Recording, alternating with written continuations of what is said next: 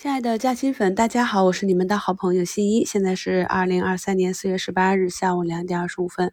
我们的上证指数呢，目前在权重股的带领下，再次创出了三三九六点一七的这个新高，指数是非常的强势啊。但是下跌的呢，还有三千三百八十四家，跌停十三家，整体的赚钱效应并不佳。那在今日的涨幅排名居前的，除了底部的业绩预增的个股，还有我们非常熟悉的。像中继旭创、天福通信、新易盛、剑桥科技、天福通信这些前期大涨，经过了几天阶段性调整，再创新高的这个供封装光学，也就是 CPO 这个板块的个股，在五评里已经跟大家贴图详细的讲解了。对于这些热点板块的龙头个股，我们应该如何的去择时埋伏，参与他们的反抽和反包行情？中午举的图文案例呢是 ChatGPT 这个板块的板指啊，我们可以看到，当指数下探到震荡区间的下轨的时候，就有资金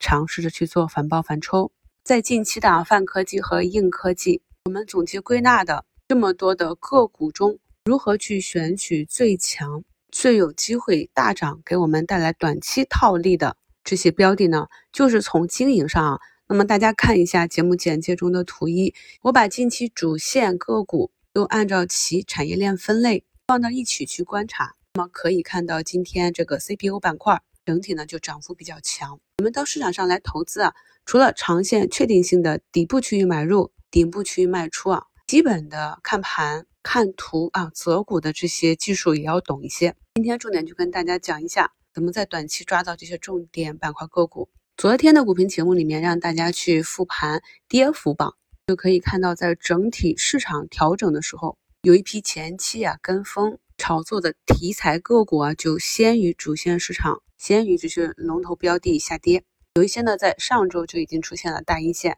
本周呢一直无法收复。这就是我讲的主线行情后期的分化。如果呢想要把握后期第二波的大的行情，那么首先要做到的就是产业链学习。区分谁是真龙，谁是核心标的，哪一些是跟风炒作。所以可以看到，当整个板块板指打到震荡区间的下沿，资金呢就去选取整个链条中最有机会优先体现业绩的 CPU 板块，这些个股集体就有一个表现。然后大家在复盘的时候可以看一下个股呢在大涨之前它的一个形态，比如呢这几只的个股都是经过了七八个交易日的调整之后。量能逐渐的萎缩下来，在昨天统一出现了止跌企稳的小十字啊，那么今天早盘竞价的高开，就形成了一个集体强势的反包，所以在昨天尾盘是一个比较不错的带损测试点。我在专享课程中啊也讲过，通常开仓布局的时间符合我们预期的、有把握的，在开盘竞价或者开盘下杀的时候，根据自己的计划去布局，或者是在尾盘。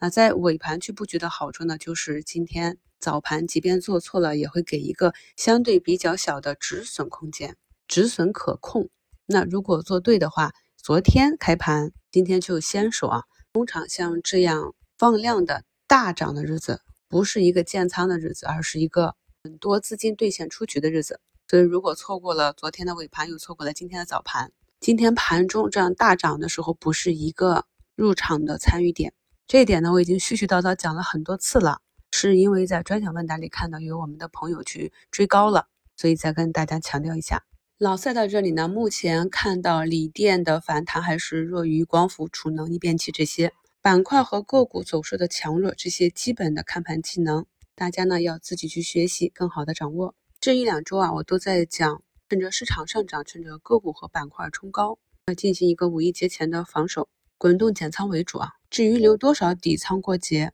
就看个人的持股计划了。这里短期看震荡，中长期呢依旧是看多。减下来的仓位呢，也只是为了在后期的震荡中，如果个股呢再跌出机会，或者底仓个股调整到位，回补仓位，以仓位来应对市场的波动，这是长假期前的常规操作。当市场上大部分个股和大部分板块都下跌的时候。你就不要来问我为什么你持有的个股下跌了，百分之九十的个股呢都是跟随所在板块和市场去波动的。在像小熊电器这样的业绩预增股，这两天走出了两个涨停，在这两个涨停出来之前，我们去回看一下它的走势是非常的难看。日线级别的波动啊，每天的涨涨跌跌，你想要百分之百的去预判、去掌握这个波动是很难的，根本是不可能的。但是我们去看一下它的月线，其实呢，从去年的三月底就已经震荡向上了。关于你们在专享问答里问我的能不能买、